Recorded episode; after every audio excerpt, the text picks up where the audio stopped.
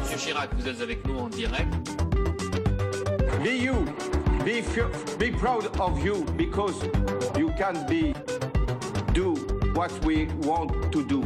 Et puis si on est au SMIC, eh ben faut peut-être pas divorcer non plus dans ces cas-là. YOLO. Oui. Au revoir. Campus Mag sur Radio MNE. Bonjour à toutes et à tous, nous sommes le 23 mars, il est 7h11 et vous êtes sans doute à peine réveillés, en train de déjeuner ou en route pour le travail. L'essentiel est que vous ayez choisi la meilleure radio pour vous accompagner pendant 50 minutes, Radio MNE 107.5 de la FM, en DAB+, ou sur radiomne.com pour le web. Je suis Marietta et pendant cette émission, je serai accompagnée d'une équipe de choc. Bonjour Corentin. Bonjour. Bonjour Ouzram qui ne peut pas vous parler. Bonjour. Bonjour Sarah. Salut. Bonjour Amandine.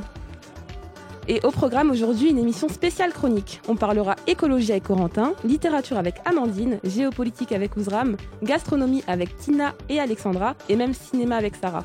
Autrement dit, une émission pleine de diversité durant laquelle chacun apprendra quelque chose, je vous le promets.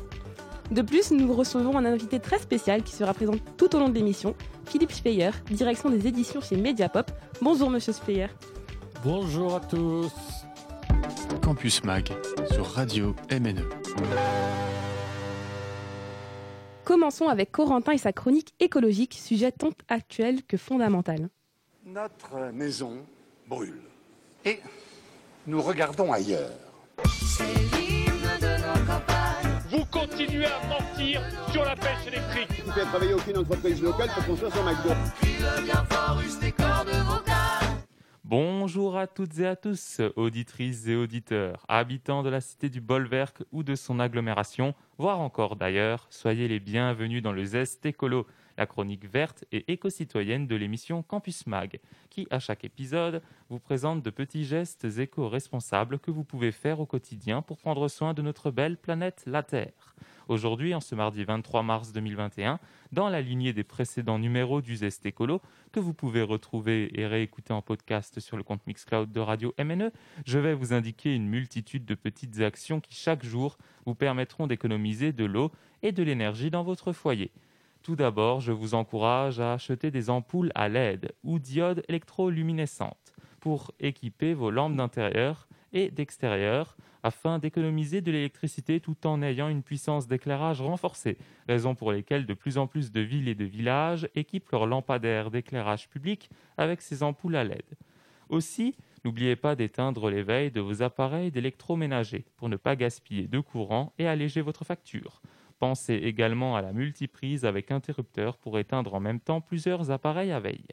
Ensuite, toujours pour économiser du courant, n'hésitez pas à utiliser plus souvent le programme Eco de votre lave-vaisselle, à laver votre linge à 30 degrés, puis à le faire sécher à l'air libre sur un étendoir plutôt que dans un sèche-linge. Par ailleurs, n'hésitez pas à faire réparer et entretenir vos appareils d'électroménager pour les faire durer plus longtemps. Passons maintenant aux économies d'eau. Au-delà du conseil classique vous invitant à préférer la douche au bain, on peut aussi économiser notre précieux or bleu aquatique en achetant un mousseur à visser sur votre pommeau de douche. Acheter un mousseur, aussi appelé aérateur, pour votre robinet de baignoire permet en effet de consommer jusqu'à moitié moins d'eau lors de votre douche. Ensuite, vous pouvez également acquérir une douchette ou pommeau de douche économe qui vous permettra d'économiser jusqu'à 75% d'eau par rapport au temps normal. À présent, étudions maintenant les pistes à suivre pour effectuer des économies de chauffage. Tout d'abord, en fonction de la météo qu'il fait, vous pouvez baisser votre chauffage de 1 degré Celsius dans votre maison, ce qui permet une économie d'énergie en moyenne de 7%. Et là, vous allez penser, mais ce coco l'écolo est un fou qui veut nous faire revenir à l'âge de pierre. Mais, non, mais non, je vous rassure. Je cherche juste à attirer votre attention pour vous faire faire des économies de chauffage, dont la température idéale pour votre maison se situe à 19 degrés, mais surtout à 22 degrés lorsque vous prenez votre douche dans la salle de bain. Pour contrôler la température des pièces de votre maison et régler votre chauffage domestique en conséquence, n'hésitez pas à acheter une série de petits thermomètres à mercure, comme ceux que l'on met parfois au rebord des fenêtres pour connaître la température qu'il fait dehors. Et voilà, c'est déjà la fin de ce 15e Zest écolo. Ainsi, n'oubliez pas, pour économiser de l'eau sous la douche, vous pouvez acheter un mousseur à visser sur votre pommeau, voire même opter pour un pommeau de douche économe. Pour économiser votre chauffage et contrôler votre consommation d'énergie, n'hésitez pas à faire l'acquisition de petits thermomètres à mercure à mettre dans chaque pièce pour vous permettre de contrôler la température de votre intérieur et de régler votre chauffage en conséquence. Et pour les économies d'énergie, privilégiez les modes éco de votre lave-vaisselle et de votre machine à laver. Entretenez ces appareils, étendez votre linge à l'air libre et n'oubliez pas d'éteindre les veilles de vos appareils. Pensez aussi aux multiprises et aux ampoules à LED. Retrouvez d'autres conseils sur le site internet de euh, l'ADEME, qui est l'Agence de l'environnement et de maîtrise de l'énergie, un organisme étatique. Avant de vous laisser, j'informe les plus militants d'entre vous que ce samedi 27 mars 2021 à Mulhouse aura lieu une marche pour le climat au départ de la place Franklin à 14h30. Sur ce, je vous laisse avec Let's Go, titre du DJ Let's Go, et on se retrouve la semaine prochaine, même heure pour un nouveau Zest écolo.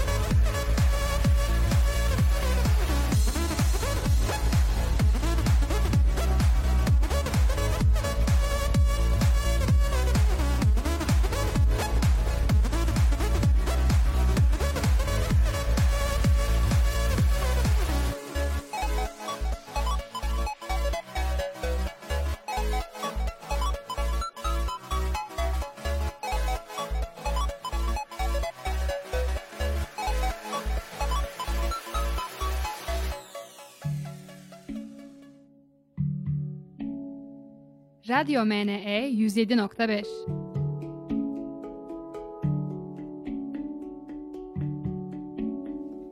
C'était Let's Go de Lensco. Merci à Corentin pour cette proposition musicale. À présent, une chronique littéraire sur la théorie des poignées de main. Amandine, nous t'écoutons.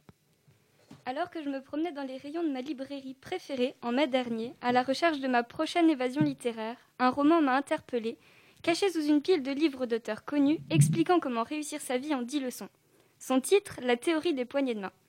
J'imagine que vous avez eu la même réaction que moi. Parler de poignée de main en pleine pandémie, c'est cocasse. Ma curiosité m'a donc poussé à retourner le livre et la lecture du résumé était très éloignée de ce à quoi je m'attendais, mais pour le mieux, sans aucun doute. Sorti en mai 2020, la théorie des poignées de main de Fabienne Betting ne parle pas du tout de gestes barrières, bien que son auteur ait fait des études scientifiques. Le roman nous parle d'une théorie dont on a tous déjà entendu parler, la théorie des six poignées de main. Je suis sûre qu'on a tous déjà vécu cette situation qui nous fait dire Waouh, le monde est vraiment tout petit. Eh bien, cette impression de connaître tout le monde en quelques poignées de main a été théorisée. L'idée est que, en 6 degrés de séparation, on pourrait être relié à n'importe quel individu dans le monde. C'est un peu la version sociologique du je connais quelqu'un dont le coiffeur connaît la fille d'un serveur qui travaille dans le restaurant où va souvent manger un monsieur qui habite en face de l'Élysée et qui a croisé le président de la République qui lui a dit qu'on serait reconfiné la semaine prochaine. Vous me suivez? Bon, je comprends si je vous ai perdu, mais promis, le concept est très bien expliqué dans le livre. C'est un roman dans lequel on suit Antoine Cavallero, un étudiant en statistique à qui on a lancé le défi de retrouver un individu choisi au hasard et de démontrer que seulement cinq personnes les séparent. On part alors tout autour du monde, de Corfou à Bari, en passant par Ho Chi Minh, Atlanta et Genève, à la trace de l'histoire de cet inconnu choisi parmi les 8 milliards de personnes sur Terre. Bien qu'il s'agisse d'une œuvre de fiction, l'auteur a agrémenté son travail de sources scientifiques et nous retrace l'histoire de cette folle théorie que tout le monde connaît. Initialement inventée par un novelliste hongrois, Frigris Karinti, en 1929, la théorie des six degrés de séparation est ensuite reprise par le sociologue Stanley Milgram, connu pour son travail sur le petit monde. En 1946, Milgram, dans le cadre de son expérience, a remis 217 enveloppes à des habitants de Boston et de l'État du Nebraska. Chacun devait envoyer l'enveloppe à quelqu'un de sa connaissance, susceptible de connaître un individu cible choisi par le sociologue. L'expérience a montré que les enveloppes qui arrivèrent à cette cible sont passées dans les mains de 5 personnes en moyenne. Et voilà, aussi simplement que ça, la théorie des poignets de main a été créée. Ce livre est la deuxième publication de Fabienne Betting. Et bien consciente que sa plume est encore hésitante, je vous recommande vraiment ce livre. Si vous cherchez une lecture simple, à lire en un après-midi pour se changer les idées, tout en apprenant quelque chose, alors ce livre est fait pour vous. Voilà, j'espère qu'avec cette chronique, j'ai pu donner l'envie à un ou deux d'entre vous de lire ce roman qui fait du bien, et qu'à la fin de l'émission, j'enverrai quelques-uns en librairie, en train de se procurer un exemplaire de la théorie des poignées de main, et surtout de chercher sous les piles des auteurs connus des petites perles rares comme celle-là. À la fin de votre lecture, n'hésitez pas à venir me voir, qu'on mette nos listes de contacts en commun et qu'on trouve, en quelques poignées de main, une personne à l'autre bout du monde à interviewer pour notre prochaine émission.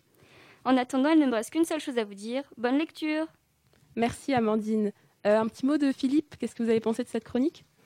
Ça m'intéresse, parce que c'est vrai que je, me suis, je, je connais la théorie et c'est vrai qu'on connaît tous, euh, par exemple autour de cette table, on connaît tous Jean-Luc Vertenschlag. Jean-Luc Vertenschlag a serré la main d'Emmanuel Macron. Emmanuel Macron a serré la main de beaucoup de présidents. Donc on peut très vite redescendre sur quelqu'un euh, au Sénégal ou n'importe où. Donc il peut y avoir même moins de six, six niveaux. Quoi. Ah oui, c'est sûr. Oui. Mais là, tu as un scoop, euh, Philippe. C'est à quelle occasion qu'il a serré la main d'Emmanuel Macron? Bah, Quand il est venu euh, à Bourg-Sulaire il n'y a pas très longtemps et qu'il qu'il a essayé de lui inoculer le, le virus. Ok. en parlant de Jean-Luc, on a un petit message de lui. Il vous demande est-ce que ça vous manque de faire la bise à toutes les filles que vous croisez? Oui. Merci beaucoup. On part sur une petite pause musicale. On écoute celle qui a bercé les années 2000 par son talent, Jams, avec son titre Big Up, plein de motivation et de nostalgie. Oh. C'est pour toutes mes sœurs de France d'ailleurs. C'est pour vous ça. Oh.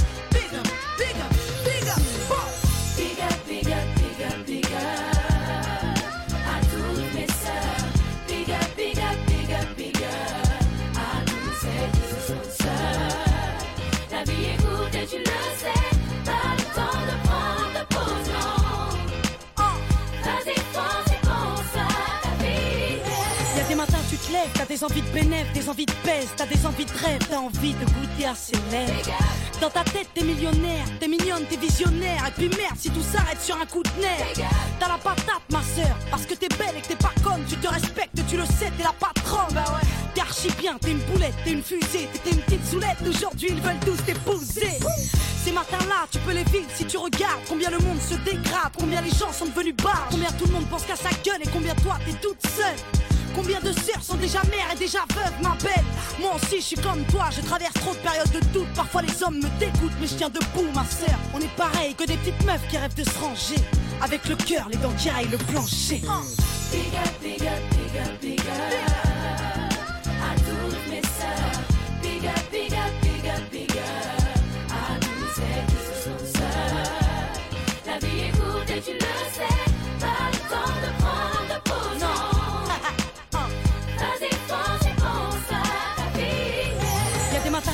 T'as des envies de fou rire, des envies de vivre, des envies de courir, des envies de dire au monde que t'as le sourire. Ma sœur, t'as des galères graves, mais t'as la patate, ouais t'as la banane grave. Et pas question que tu te ramasses, ma belle. T'as trop la pêche, tu vois que le monde à sa perte. Alors t'es trop opé, t'es trop pas prête à céder devant la merde. Bah non, t'as des épaules, t'as du charisme et t'as du goût. T'es une vraie pro, tu parles d'arrive, tu sors tes griffes s'il y a des loups. Bah on n'a pas toutes de bons pères, on n'a pas toutes de grands frères, on n'a pas toutes eu la chance d'être nés sous la même étoile.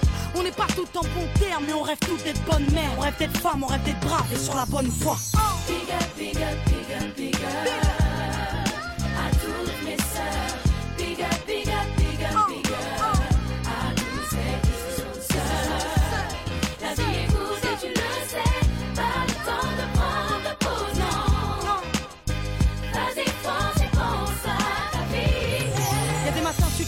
Des envies de vacances, des envies de plage, des envies de large, des envies de dire à ton mec que tu l'as dans le sang. Ces matins-là, t'es une princesse, tu rêves de trône, tu rêves de protéger ta mère et tu rêvasses dans le métro. Tu vas au taf ou à l'école, tu rêves de te avec tes potes, de tracer avec ton homme loin de la métropole. Et si t'es seule, t'es la reine des célibataires, t'as plus les pieds sur terre, ils sont tous à tes bottes quand tu t'apprêtes. C'est pour mes sœurs qui se démerdent pour être des bombes, petites ou grandes, jolies ou non, on s'en fout que tu sois fine ou ronde. C'est pour toutes celles qui nous représentent, grande gueule ou petit cœur, petite timide, petite Kaira, petite sœur. C'est pour toutes celles qui croquent leur life, qui croquent leur mal, qui fuck tous ceux qui parlent mal, tous ceux qui jappent. À toutes mes sœurs, toutes, toutes sans exception, vas-y va chercher le mot, boum, boum, mets-leur la pression.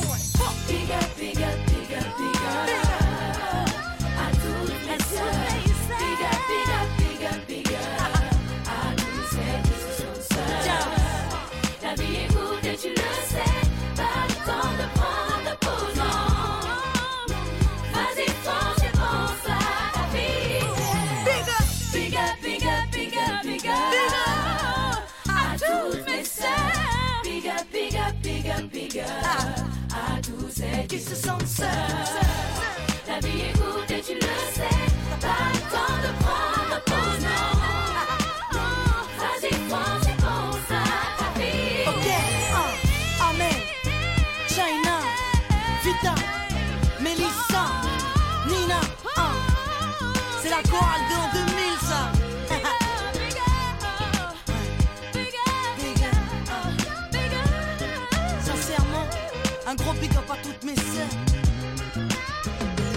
tous les jours facile, je le sais.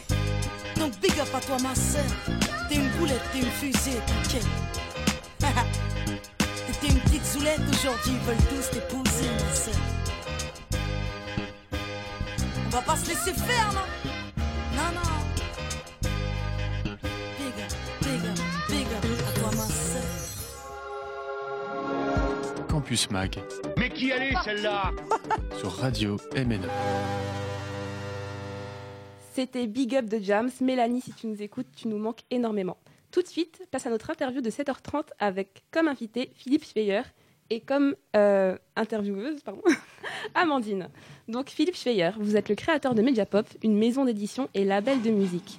De plus, vous êtes l'auteur de La mélancolie du danseur de slow, qui rassemble vos chroniques parues dans les magazines culturels Novo et Zut entre 2009 et 2020. J'aurais aimé m'occuper davantage de votre présentation, mais Jean-Luc, notre responsable du jeu, a décidé de s'en charger et je pense qu'il est plus doué que moi. Donc euh, laissez-moi vous lire son message. Philippe Feyer, Popov pour les vieux, indispensable et prolifique éditeur mulhousien, fait semblant de ne plus être punk en raison de son âge et des institutions à qui il vend des pubs. Mais va-t-il résister au redoutable étudiant de l'UHA qui se lève à 6h du matin pour lui offrir des croissants? Quel suspense Spoiler alerte, il n'y a pas de croissants. Mulhouse ne serait pas Mulhouse, capitale du monde, sans la folie culturelle expansionniste de Philippe Schweyer. Si Colmar avait son Philippe Schweyer, tous les Colmariens ne viendraient pas bosser dans la culture à mulhouse.fr en mangeant directement le pain dans la bouche des Mulhousiens. Et si Philippe Schweyer se mariait avec Philippe Catherine, Jean Rotner viendrait danser avec Marie Guélis et son complice. Philippe Schweyer, président du Groland. Quand il fait ménage chez lui, il trouve des textes qu'il a écrits il y a 40 ans. Et après avoir tenté de faire faillite au service culturel de la ville de Mulhouse, en inventant notamment les merveilleux Jeudis du Parc, voilà qu'il va faire le malin au club de la presse Strasbourg Europe. Que pensez-vous de cette description, Philippe? C'est gênant, en fait. Je, je me rends compte que Jean-Luc n'a pas perdu euh, sa- sa- son esprit caustique. euh, et puis, Jamais. il dit des choses vraies, finalement, pas mal. Sous ses dehors comme ça. euh, De... Non, non, c'est profond, je trouve. C'est bien. J'aime bien. Ah. Pour euh, étayer un peu cette euh, introduction haute en couleur, est-ce que vous pourriez un peu nous présenter plus en détail euh, Mediapop? Alors Mediapop, c'est une SARL que j'ai montée en 2008. Euh, en gros, euh, Jean-Luc parle du moment où j'ai voulu faire faillite pour les Jeudis du Parc. C'est l'époque en, en 2001 où je travaillais pour la ville de Mulhouse. Ensuite, je suis parti et j'ai travaillé à Strasbourg euh, chez BKN, une entreprise qui, pu- qui, publie le publiait le magazine Poly. C'est là que j'ai commencé à travailler dans la presse culturelle. Et en 2008, on est plusieurs à être partis. Et moi, plutôt que de continuer à travailler à Strasbourg, j'ai décidé de monter ma boîte à Mulhouse. Je sentais que c'était le moment, qu'il y avait des choses à faire. Et j'avais envie d'être à Mulhouse et de monter des projets depuis Mulhouse. Donc, euh, Mediapop, j'ai créé ça l'été 2008 euh, avec un, seul associé, 1000 euros de capital. Et au départ, l'idée c'était d'éditer un magazine et le magazine c'est devenu Novo qui est sorti à partir de mars 2009, donc magazine culturel. Et j'avais pas tellement le projet de faire des livres ou peut-être un- une idée vague comme ça, mais assez vite, euh, et ça a vraiment démarré en 2011, euh, quand on édite un magazine, on rencontre des gens qui écrivent, des photographes, des illustrateurs, etc. Et il y a eu un premier livre, un deuxième, et de fil en aiguille, en fait, j'ai commencé à faire de plus en plus de livres. Et en 2021, donc euh, l'année en cours, je pense que je vais éditer en tout une trentaine de livres, alors que chaque année, je me dis qu'il faut que je freine, mais il y a tellement de beaux projets, on me propose tellement de choses que j'ai du mal à, dire non, et c'est de, et c'est une sorte euh, d'expansion. Après, euh, parallèlement au, au livre, j'ai aussi monté ce qu'on appelle un, petit label de musique euh, qui édite principalement des disques en vinyle. Il y, a, il y a 30 références aujourd'hui. Et là, c'est aussi un peu les circonstances. C'est pas du tout quelque chose de prémédité, mais c'est des histoires de rencontres. J'ai fait un premier disque avec euh, Denis Chebel, Singe Chromé en 2014. C'était- L'idée, c'était vraiment de faire un disque pour lui et de- d'en faire qu'un seul. Comme le disque a, a eu un certain retentissement, et ben, il y a d'autres artistes qui, qui m'ont contacté. Et, et là aussi, je me suis laissé entraîner. Et là, il y a 30 disques. Et il va y en avoir euh, quelques-uns encore dans les tuyaux. Ok, merci. Si vous me permettez, on va parler de vos chroniques. Ouais. Donc, euh, de quoi parlent-elles et qu'est-ce qui vous a poussé à les écrire? En fait, euh, je ne sais pas de quoi elle parle. Il faut, il faut, il faut, il faut, il faut les lire. Ce qui m'a poussé, c'est que comme j'édite un magazine Novo et que généralement dans les magazines, on écrit euh, pour démarrer le magazine euh, des, des éditos.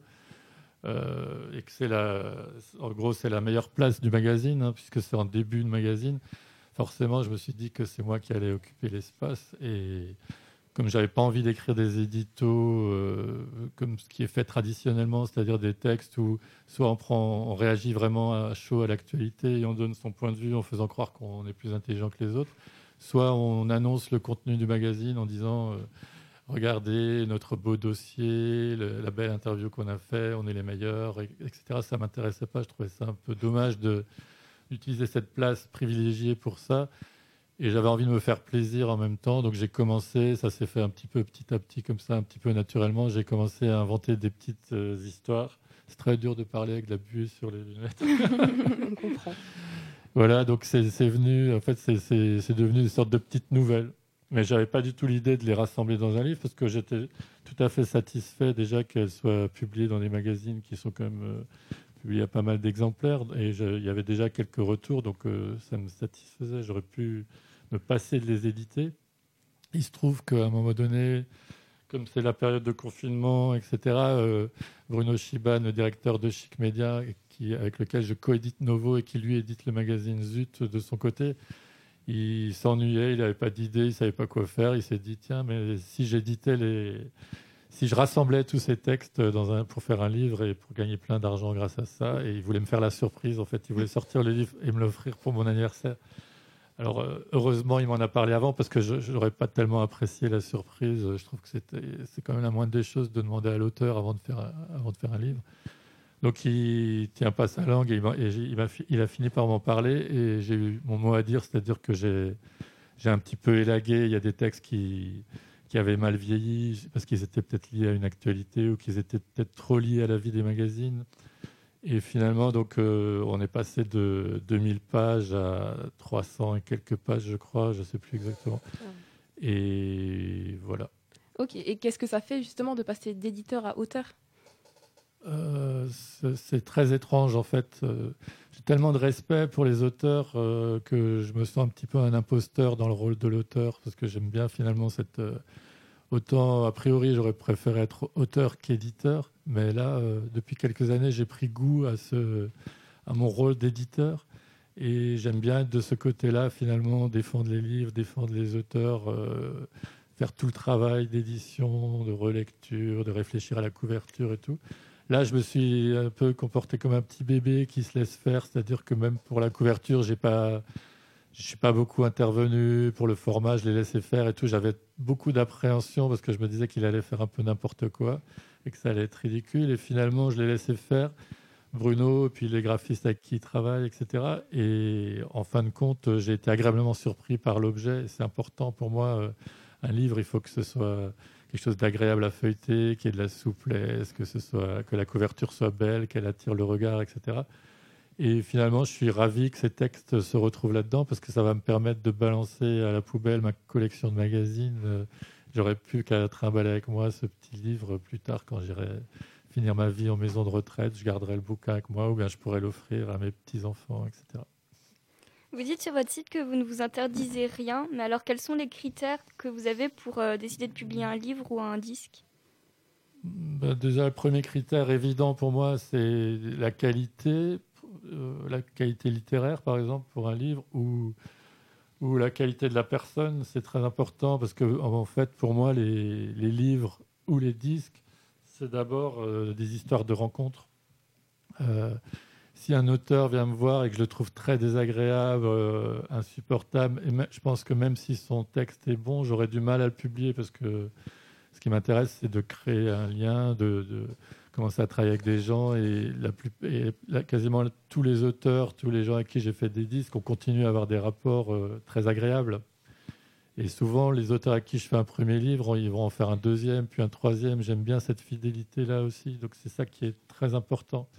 Après, c'est vrai que pour les, pour les livres, des fois, les sujets, les pitchs, etc., sont intéressants, mais ça ne suit pas au niveau du style. Enfin, il y a quelque chose qui est faible et ça, ça peut être rédhibitoire pour moi. C'est vrai que la première chose, c'est quand même la qualité. Par exemple, moi, j'ai vraiment de la chance parce que je suis quelqu'un qui, au départ, a un peu de mal à dire non, et surtout quand les gens sont sympas, si c'est des amis qui viennent me voir pour des projets, etc. Par exemple, en musique, j'ai vraiment eu de la chance parce qu'il y a des gens qui sont venus me voir et j'ai dit quasiment des fois presque sans écouter ou juste par amitié, j'ai dit oui et je me suis retrouvé avec des disques qui étaient magnifiques. Donc, euh, on peut dire qu'il y a aussi il y a eu beaucoup de chance en fait. euh, y, a, il y a une forme d'exigence que je me, je me rends peut-être pas compte, peut-être que les gens mauvais viennent pas me voir, je sais pas, je sais pas à quoi c'est dû, mais ce qui est sûr, c'est que je suis, il y a rien que je renie dans ce que j'ai publié ou dans, les disques que j'ai sortis, je les trouve, je suis plutôt fier en fait. Euh, après, c'est vrai que maintenant, euh, ces derniers temps, je sais pas si c'est lié au, au confinement, etc., mais je- ou si c'est parce que je suis un petit peu plus repéré. Euh, ben, en tout cas, il y a vraiment, je reçois plusieurs manuscrits par jour en ce moment et je me dis, mais qu'est-ce que ça doit être pour les grandes, grosses maisons d'édition quoi? C'est pas possible. Et il faut vraiment apprendre à être exigeant et à dire non. Moi, par exemple, en ce moment-là, peut-être depuis que j'ai sorti le, le livre de Dominica, il y a des gens un peu connus, en tout cas que je connais ou que j'avais repérés, qui écrivaient dans des magazines, des journalistes, etc., qui me proposent des manuscrits. Et c'est vrai que spontanément, quand je vois leur nom, j'ai envie de leur dire oui tout de suite pour les accrocher comme ça un peu à, à mon palmarès. Mais si, mais ça m'est arrivé plusieurs fois. En fait, les livres en eux-mêmes ne me, con- euh, je trouve qu'ils sont pas au niveau, etc. Donc je suis déçu. Donc je suis doublement déçu parce que finalement je réussis à résister. Je me dis non, c'est pas la peine. il- il- je peux pas les publier. Voilà. Et enfin, quelles sont les conséquences de la crise sanitaire sur votre travail et comment vous profitez-vous? Comment vous profitez? Vous profitez-vous? En gros, euh, les conséquences, elles sont énormes. Euh, C'est-à-dire que ça fait un, an, on a sorti un numéro de Novo en octobre. En fait, euh, depuis mars euh, 2020, on n'a pu sortir qu'un seul numéro du magazine. Donc ça veut dire qu'on a vraiment un, toute une partie. Moi, le magazine, en année, les années normales, c'est vraiment ce qui m'occupe le plus, c'est ce qui est plus chronophage.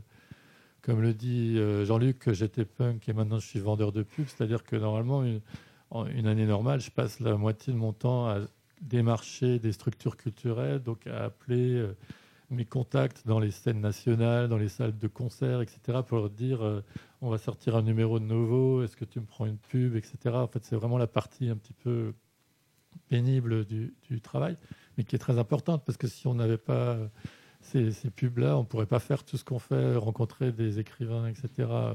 Donc je le fais de, bon cœur, mais c'est vrai que donc depuis un an, il n'est pas question d'aller démarcher les structures culturelles vu qu'elles sont, euh, elles sont toutes fermées. Donc euh, là, vraiment, il y a toute une partie de l'économie de, de Mediapop qui s'est complètement écroulée. Mais paradoxalement, ça m'a permis déjà, dans un premier temps, c'est un peu trivial, mais de, de remettre un peu les, comptes à zéro au niveau financier, parce que je devais beaucoup d'argent à des imprimeurs. Et là, euh, alors que la banque m'avait re- refusé euh, un prêt euh, quelques jours avant le début de, ces histoires de Covid, ben là, euh, en quelques jours, j'ai obtenu un prêt garanti par l'État assez important qui m'a per- permis de payer tous les imprimeurs, etc. Donc euh, ça m'a remis un peu de, redonné un petit peu d'oxygène. Donc ça, c'est un effet bénéfique.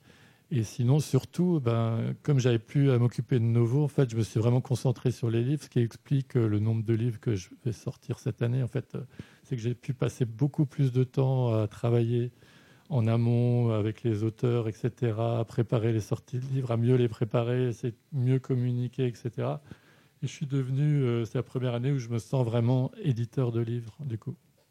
Merci beaucoup d'avoir répondu à nos questions et merci pour cet optimisme. Et merci à Amandine d'avoir euh, posé ces questions. À Bucarest sur radio-mne.com. À Mulhouse sur le 107.5. Quittons à présent la littérature pour le 7e art. En attendant la réouverture des cinémas, je laisse Sarah réveiller l'âme de super-héros qui sommeille en vous. Alors bonjour à tous, on se retrouve donc pour la Minute Super Héros avec une courte chronique Marvel et DC. Comme on a pu le voir la semaine dernière, enfin non je crois il y a deux semaines, la plateforme de streaming Disney Plus a proposé sa première série MCU, WandaVision, qui a permis d'ouvrir la porte à une multitude de projets, comme la série The Falcon and the Winter Soldier, sortie vendredi 19 mars 2021. On a déjà pu voir ensemble ce que le MCU désignait, mais pour ceux qui étaient absents, voilà un petit rappel. L'acronyme désigne donc le Marvel Cinematic Universe, c'est-à-dire la franchise cinématographique basée sur les comics Marvel. Et donc, euh, les séries sont basées sur le MCU. La série de Falcon and the Winter Soldier nous présente le personnage de Sam Wilson et de James Bucky Barnes à six mois après les événements d'Endgame. La série est très ancrée dans la réalité car on peut voir le personnage lutter dans un monde où être super-héros n'est pas aussi facile que ça. En effet, Sam Wilson, qui a disparu pendant 5 ans suite aux événements d'Avengers Infinity War, réapparaît après une longue disparition et lorsqu'on disparaît dans la vraie vie, on revient souvent pour trouver des dettes. Et c'est le cas malheureusement de Sam qui se retrouve complètement endetté malgré son statut d'Avengers. Et oui, même les super-héros ont des problèmes d'argent. Pour Bucky, l'histoire se concentre sur sa quête de rédemption et tente de rétablir les traumatismes qu'il a pu subir. On rappelle que le personnage de Bucky, le meilleur ami de Captain America, tombe d'un train lors du premier film et est finalement enlevé par Hydra, la branche nazie euh, scientifique dans le MCU, qui va lui griffer un bras en vibranium, le vibranium qui est d'ailleurs le métal le plus puissant du MCU, mais ça vous le saviez déjà bien sûr, en plus d'un nouveau bras et d'une injection de sérum de super soldat, le même que celui de Steve Rogers, Bucky va être littéralement lobotomisé. Il va subir un lavage de cerveau et devenir l'arme la plus puissante de Hydra. Le soldat de l'hiver, un super soldat assassin redoutable qui serait même à l'origine de la mort de JFK dans le, MCU. Grâce à l'aide de son meilleur ami Captain America, Bucky va, se retrouver la- mémoire et malheureusement, celle-ci va s'accompagner d'une grande culpabilité. On suit donc le personnage à travers des séances chez le et on peut donc voir directement les conséquences du passé tumultueux du personnage. La série est très bien partie et le premier épisode annonce la couleur et on attend donc avec impatience de voir la suite vendredi prochain. Chez DC, ça bouge aussi. Il y a quelques jours, c'est-à-dire le 18 mars, Warner Bros. a diffusé le fameux Snyder Cut, tant attendu par les fans depuis un très long moment. Pour ceux qui ne sont pas au courant de tout le tapage autour du film, je vais tout vous expliquer le plus brièvement possible. Le DCI dessine donc l'univers cinématographique adapté des comics d'ici. La franchise est composée d'une multitude de films, dont le fameux film Justice League, un projet de Warner Bros. qui visait à réunir tous les super-héros de la franchise, un peu à la Avengers. Malheureusement, le film est très mal reçu pour le public. On lui reproche un découpage anarchique du scénario, suppression de dialogue au profit des scènes d'action sans queue ni tête, personnages qui ne sont pas développés car trop allégés, et l'histoire n'est que plus confuse pour les téléspectateurs. En bref, le film est un gros fiasco et les, et les fans veulent comprendre l'origine de cet échec. Il faut aussi savoir que le film qui a précédé Justice League, Batman vs Superman, a subi les mêmes critiques. Mais la sortie Blu-ray rallongée avait permis de mieux comprendre l'intention du réalisateur. Et c'est ainsi donc pour ça que les fans ont réalisé que les responsables de cette tragédie cinématographique seraient les studios Warner Bros. En effet, ces derniers auraient poussé la réalisation à supprimer des scènes et complètement empêché la réal de réaliser sa vision artistique. Les fans ont donc trans- transposé la situation de Batman vs Superman à Justice League et ont conclu que la situation se serait à nouveau reproduite, mais c'était encore plus complexe que ça. Le réalisateur Snyder se serait retiré du projet Justice League en cours de route suite au décès de sa fille.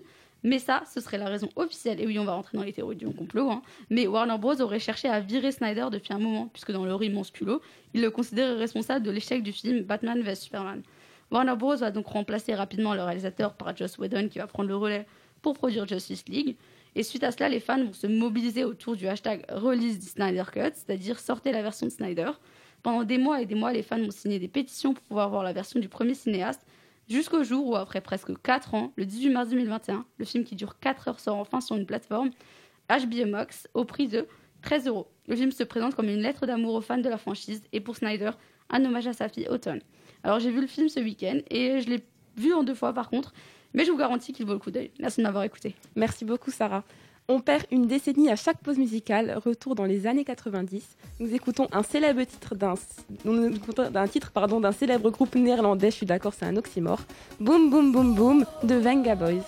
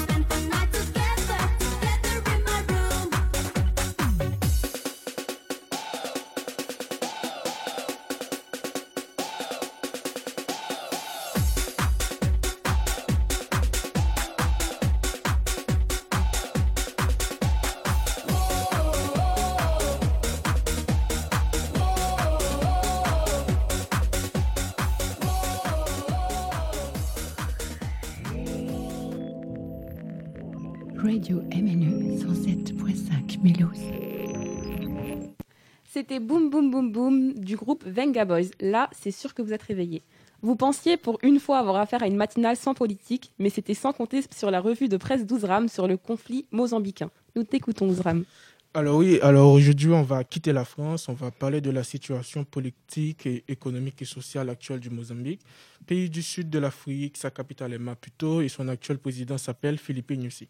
Depuis cinq ans, il a un groupe terroriste affilié à l'État islamique qui s'est fait connaître en octobre 2017 par l'attaque de Mosimboa Dapraya, causant ainsi deux morts chez les policiers et dix parmi les membres du groupe. Et depuis, ce groupe continue de semer la terreur dans le pays et plus précisément dans le nord du pays, notamment dans la province de Cabo Delgado. Dans cette province, la majorité de la population est musulmane, pendant que le reste du pays est majoritairement chrétien. Mais encore, c'est l'une des provinces les plus pauvres du Mozambique, et on a découvert dans cette province entre 2010 et 2013 de gigantesques gisements de gaz qui devraient potentiellement faire du Mozambique le quatrième grand exportateur mondial de gaz liquéfié. Actuellement, l'exploitation de ces gisements de gaz est menacée par ce groupe terroriste. Ce groupe terroriste et même la population mozambicaine ne veulent pas que les investisseurs étrangers captent toutes les ressources naturelles du pays. Parmi ces investisseurs étrangers, il y a le groupe Total SE, qui est une entreprise pétrolière et gazière française privée qui a investi de 20 milliards de dollars dans la construction de trains de liquéfaction et d'usines pour l'exploitation des gisements de gaz. Mais qui sont-ils? Ils sont connus sous le nom d'Ansa al-Sunna, mais aussi sous le nom d'Ashlu al-Sunna ou encore al-Shabaab qui signifie les jeunes. Ce sont des jeunes musulmans mais qui se sont radicalisés.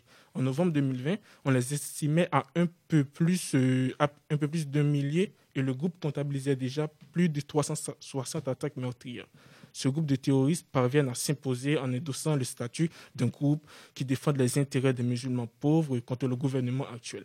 Ils reprochent souvent au gouvernement mozambicain le fait d'avoir mené une politique de favoritisme à l'égard des chrétiens et du pays, au détriment des musulmans car ce sont les chrétiens, paraît-il, qui occupent aujourd'hui les hauts postes de l'administration militaire du pays. Le groupe vit notamment grâce au trafic illicite et à la pratique de la contrebande de produits tels que le bois, le caoutchouc, le charbon et, et de la drogue. Ils attaquent les infrastructures associées symboliquement à l'État, des postes de police, des bâtiments de téléphonie cellulaire, des ports de commerce, des prisons pour libérer des détenus. Ils décapitent ou fusillent même des jeunes qui refusent de rejoindre leur rang. Ils commettent des exactions à l'intérieur des églises chrétiennes et plus encore, ils mènent des assauts sur des villes et les pays. Par exemple, les 23 et 25 mars 2020, ils ont, attaqué les villes de Mosimoa, Dapraya et Kisanga. Bon, je termine juste en rappelant que l'État mozambicain est impuissant face à ce groupe. Les forces de l'ordre font actuellement face à un manque de formation, d'équipement, de lignes de ravitaillement et de soutien logistique. Elles sont même victimes, victimes d'embuscades, de détournement d'uniformes et d'armes permettant l'infiltration même des membres du groupe d'Ansa al-Sunna. Donc, la menace continue de peser lourdement sur l'avancement économique du pays et sur les intérêts des, des investisseurs étrangers, notamment l'entreprise privée française Total. SE. Merci beaucoup, Zram, pour cette revue. Et je tiens à remercier Philippe Schweyer de nous avoir accompagnés tout au long de l'émission avec euh, votre gentillesse et votre optimisme. Merci beaucoup, Philippe. Merci à toute l'équipe et bravo pour vos belles chroniques. Merci. Vous n'en pouvez plus de manger tous les jours la même chose, vous n'avez pas d'idée de recette pour ce midi. Tina est là pour arranger ça et elle vous présente le gratin de légumes à la provençale. Salut à tous Cette semaine, notre radio étudiante a décidé de vous proposer une nouvelle recette, comme toutes les semaines, équilibrée et savoureuse. Il s'agit d'un délicieux gratin de légumes à la provençale pour 4 personnes, qui n'a qu'un coût moyen de 6,50 euros. Avec cette recette, vous êtes sûr de régaler votre, votre famille et vos amis, tout en mangeant sainement. Pour cette recette, vous aurez besoin de 6 pommes de terre, 2 tomates, 3 courgettes, une demi-bûche de chèvre, un petit pot de crème fraîche, du sel et du poivre. Avant de réaliser votre gratin de légumes, vous commencerez par préchauffer votre four à 180 degrés ou thermostat 6. Puis, épluchez et coupez les pommes de terre en rondelles. Faites de même avec les courgettes. Et lavez et coupez en rondelles les tomates. Déposez dans un plat les légumes coupés, ajoutez la crème fraîche, déposez du fromage de chèvre coupé en tranches, salez et poivrez le tout. Enfournez ensuite pendant 50 minutes et dégustez chaud. Bon appétit Radio MNE 107.5. Merci Tina et Alexandra pour cette chronique. C'est déjà la fin de cette émission Campus Mag. Merci à tous de nous avoir écoutés. Merci à Corentin, Amandine, Sarah, Ouzram, Tina et Alexandra pour leur chronique. Merci tout le monde. De rien. Merci, Merci de rien. aussi à Jean-Louis pour la réalisation de cette émission. Nous souhaitons un joyeux anniversaire à Plantu qui fête ses 69 ans, Elisabeth Quinn ses 57 ans et à Pierre Palmade, et oui c'est aujourd'hui contrairement à ce que Louis a annoncé hier, qui fête ses 52 ans. Avant de se quitter, une petite devinette qui m'est propre. Plus j'ai de gardiens, moins je suis gardé. Moins j'ai de gardiens, plus je suis gardé. Qui suis-je? Je crois que j'ai la réponse. Allez, les Sciences Po, oui. La liberté. Non Un secret Oui, c'était un secret. Merci à Sarah d'avoir écouté cette devinette. Vous retrouverez très rapidement cette émission en podcast et en rediffusion, on l'espère. Tout de suite, place à nos collègues de Réveil Campus à Dijon qui vont vous accompagner jusqu'à 9h. Je vous dis à la semaine prochaine pour de nouvelles matinales et je vous souhaite une bonne journée sur Radio MNE. Au revoir. Ciao Salut Prenez soin de vous.